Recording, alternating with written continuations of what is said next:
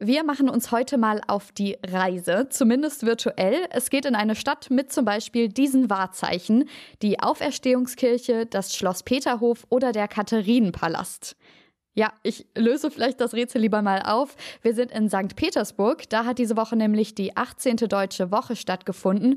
Und was bei dieser Deutschen Woche so passiert ist und warum Sachsen dieses Jahr dort so eine wichtige Rolle gespielt hat, darüber sprechen wir in dieser Podcast-Folge am Freitag, den 30. April. Mein Name ist Johanna Hunsberg. Schön, dass ihr zuhört. Mephisto 976, Radio für Kopfhörer. Ich bin nicht alleine auf der Reise. Meine Kollegin Jana Laborenz ist quasi mein Tourguide und jetzt mit mir, und jetzt mit mir verbunden. Hallo Jana. Hallo Johanna. Das ist ja ein Online-Projekt gewesen. Das nennt sich auch ganz kreativ Deutsche Woche in St. Petersburg. Ehrlich gesagt verrät das jetzt aber noch nicht so viel, was da genau passiert. Also klär uns vielleicht mal auf, was ist das und warum ist das jetzt für uns hier in Leipzig überhaupt interessant? Also, das war eine Veranstaltungswoche, organisiert von der russischen und deutschen Regierung. Und ähm, Zweck des Ganzen ist eben Beziehungen in Wirtschaft, Kultur, Wissenschaft und Bildung entstehen zu lassen. Und Interessierte konnten sich das dann eben online anschauen und sich informieren.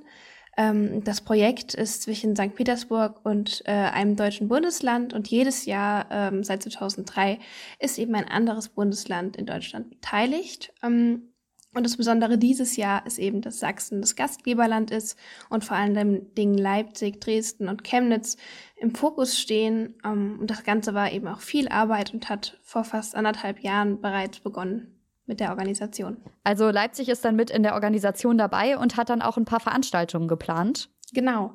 Ähm, laut dem Programm, Programm sind die Höhepunkte eben der Workshop des Leipziger Balletts mit den SolistInnen des Michajowski-Theaters, äh, Konzert der Leipziger Band Still in the Woods und im Bereich der Wirtschaft eben die Industrie- und Handelskammer zu Leipzig und Deutsch-Russische Auslandhandelskammer in einer Diskussionsrunde zur dualen, dualen Berufsausbildung. Außerdem SchriftstellerInnen, die gemeinsam ein Projekt gestaltet haben, in dem sie gemeinsam die Bücher des jeweils anderen äh, ins Russige bzw. ins Deutsche übersetzt haben.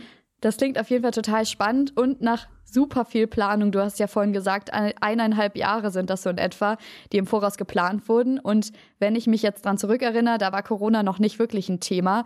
Und da hat sich ja auch im vergangenen Jahr super viel immer geändert. Also ich stelle mir das echt schwierig vor, da irgendwie vernünftig vor allem langfristig ja auch was planen zu können.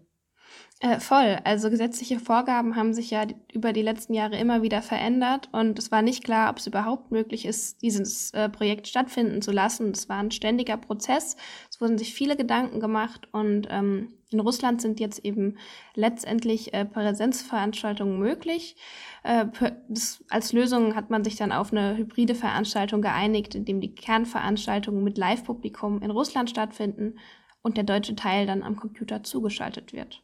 Du hast mir jetzt vorhin auch verraten, dass du mit einem Leipziger Autor gesprochen hast, der auch an dem Projekt beteiligt war. Was hat der denn da gemacht? Und du hast ja genau mit ihm erzählt, wie war das denn für ihn? Äh, genau, der Leipziger Autor Thomas Potosnik äh, schreibt Prosa und experimentelle Prosa. Und äh, durch die gemeinsame Leidenschaft für russische Literatur äh, mit, dem, mit einem anderen russischen Autor hat er eben ein Projekt gestaltet durch das äh, Goethe-Institut äh, St. Petersburg, ähm, welches sie auch finanziell unterstützt hat. Und dieser deutsch-russische Literaturaustausch beschreibt er so. Aus dem Ganzen ist entstanden ein Übersetzungsprojekt, also ein Buch von Lev Naumov, wurde ins Deutsche übersetzt und ist bei der Parasitenpresse Köln erschienen. Das ist ein Verlag, für den ich auch arbeite.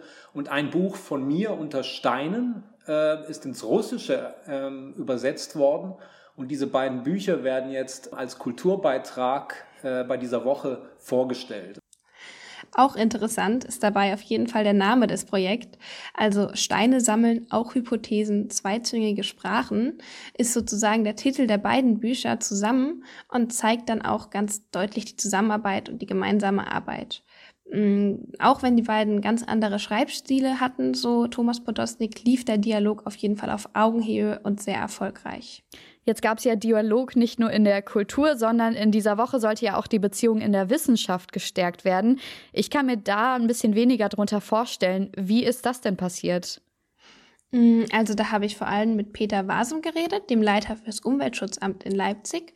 Der war da an einem Fachaustausch über Wasser und Resilienz beteiligt. Also ähm, die haben sich da über Auswirkungen des Klimawandels auf das Stadtbild äh, beschäftigt.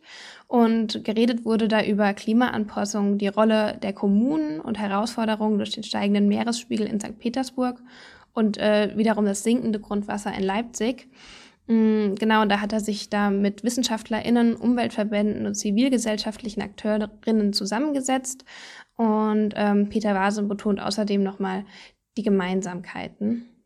Es gibt auch in Russland äh, eine junge Generation, die sehr darauf achtet, wie nachhaltig Umweltschutz und Klimaschutz gestaltet wird und äh, die auch öffentlich wahrgenommen wird und die auch in den politischen Gremien wahrgenommen wird. Und äh, ja, äh, also wir sind uns da doch ähnlicher, als wir das manchmal glauben. Also Umweltschutz vor allem in der Zivilgesellschaft ist da auch tief verankert und auch hier ein Bewusstsein für den Schutz der eigenen Umwelt und der Naturschätze um sich herum äh, sehr wichtig.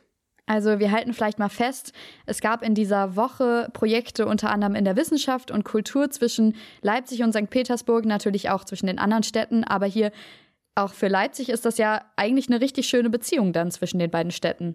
Ja, und die Beziehung zwischen den beiden Städten ist ja jetzt auch nicht neu. Also 60 Jahre Städtepartnerschaft zwischen Dresden und St. Petersburg zeigt das zum Beispiel, aber auch, ähm, auch die lange Beziehung zu Russland und Leipzig sind richtig wichtig, vor allen Dingen auch, ähm, damit Leipzig zu dieser Boomstadt werden konnte, die es jetzt ist. Und auch die Handelstätigkeiten mit zum Beispiel Marienhofschafen in der Vergangenheit haben diese Beziehung gefestigt. Das erklärt auch nochmal Dr. Gabriele Goldfuß, die Leiterin des Referat Referats für internationale Zusammenarbeit in Leipzig und eine der HauptorganisatorInnen. Geschichtliche äh, Beziehungen gibt es wirklich zuhauf. Besonders äh, intensiv sind heutzutage die Kooperationsbeziehungen zum Beispiel zur Leipziger Messe. Ich glaube, der Messestandort Leipzig den gäbe es schlichtweg nicht, wenn es nicht über alle Zeiten diese Kooperation Richtung Russland äh, gegeben hätte. Und jenseits dieser Messe soll eben auch die Deutsche Woche einen regen Austausch in anderen Bereichen ermöglichen und nicht nur der Wirtschaft. Ich kann mir da auch total gut vorstellen, dass so ein Austausch sehr, sehr gut tut. Auch vor allem jetzt, wenn wir uns die politischen Beziehungen angucken, die sind zu Russland gerade ja nicht so entspannt. Also zum Beispiel jetzt die Lage an der Grenze zur Ukraine oder ja auch dem Nord Stream 2. Ja, das stimmt. Ähm, Gab Dr. Gabriele Goldfuß meinte da auch, äh, es gab einen Interessenskonflikt. Äh, es war auch etwas schwieriger, aber sie betont eben auch die wichtige Rolle der Zivilgesellschaft, auch wenn es aktuell politisch etwas schwieriger ist.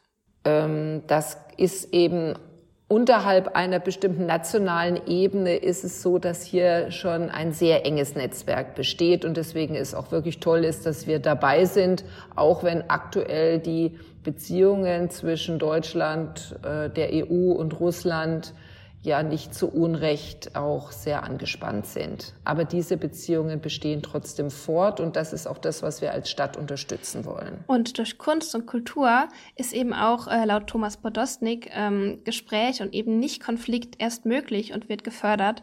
Ähm, und eben deshalb sind auch solche Projekte gerade aktuell wichtig. So, jetzt ist dieses Projekt, beziehungsweise ja diese kulturelle und wissenschaftliche Woche ja vorbei. Wird man denn in der Zukunft irgendwie noch was von merken? Also, was ist so für die kommenden Wochen und Jahre dann auch geplant oder gewünscht? Mm, also Peter Vase wünscht sich da auf jeden Fall weiteren Austausch. Äh, auch in seiner eigenen Arbeit will er da mit St. Petersburg in Kontakt bleiben. Und äh, Frau Dr. Gabriele Goldfuß betonte auch, wie die jüngere Generation Studierenden äh, und Kulturschaffende davon beeinflusst werden äh, und eben der Austausch da auch weiter möglich sein soll. Ähm, und auch durch Übersetzungen, wie zum Beispiel weitere Bücher aus dem Russischen ins Deutsche und umgekehrt, soll eben die Literatur in andere Sprachen nach St. Petersburg gebracht werden und somit auch laut Thomas Podostnik ähm, es weiter fortbestehen und es ist besonders äh, aktuell eben wichtig. Ich glaube, der Austausch müsste noch stärker sein. Ich stelle immer wieder fest, dass wenn man sich kennenlernt, wenn man sich gegenseitig besucht, wenn man die Kultur auch kennenlernt, ähm, dann überhaupt erst ein Dialog beginnen kann, dann Missverständnisse ausgeräumt werden und vor allem dann Macht, ähm, und zwar politische Macht, an irgendeinem Punkt ähm, dann marginaler wird.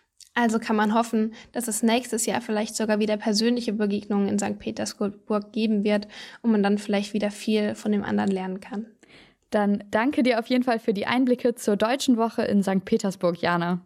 Bitteschön. Übrigens könnt ihr euch auch ein paar der Veranstaltungen, die so über die Woche liefen, nochmal angucken. Also geht da einfach mal auf deutsche-woche.ru und das ist eigentlich auch schon direkt der Hinweis.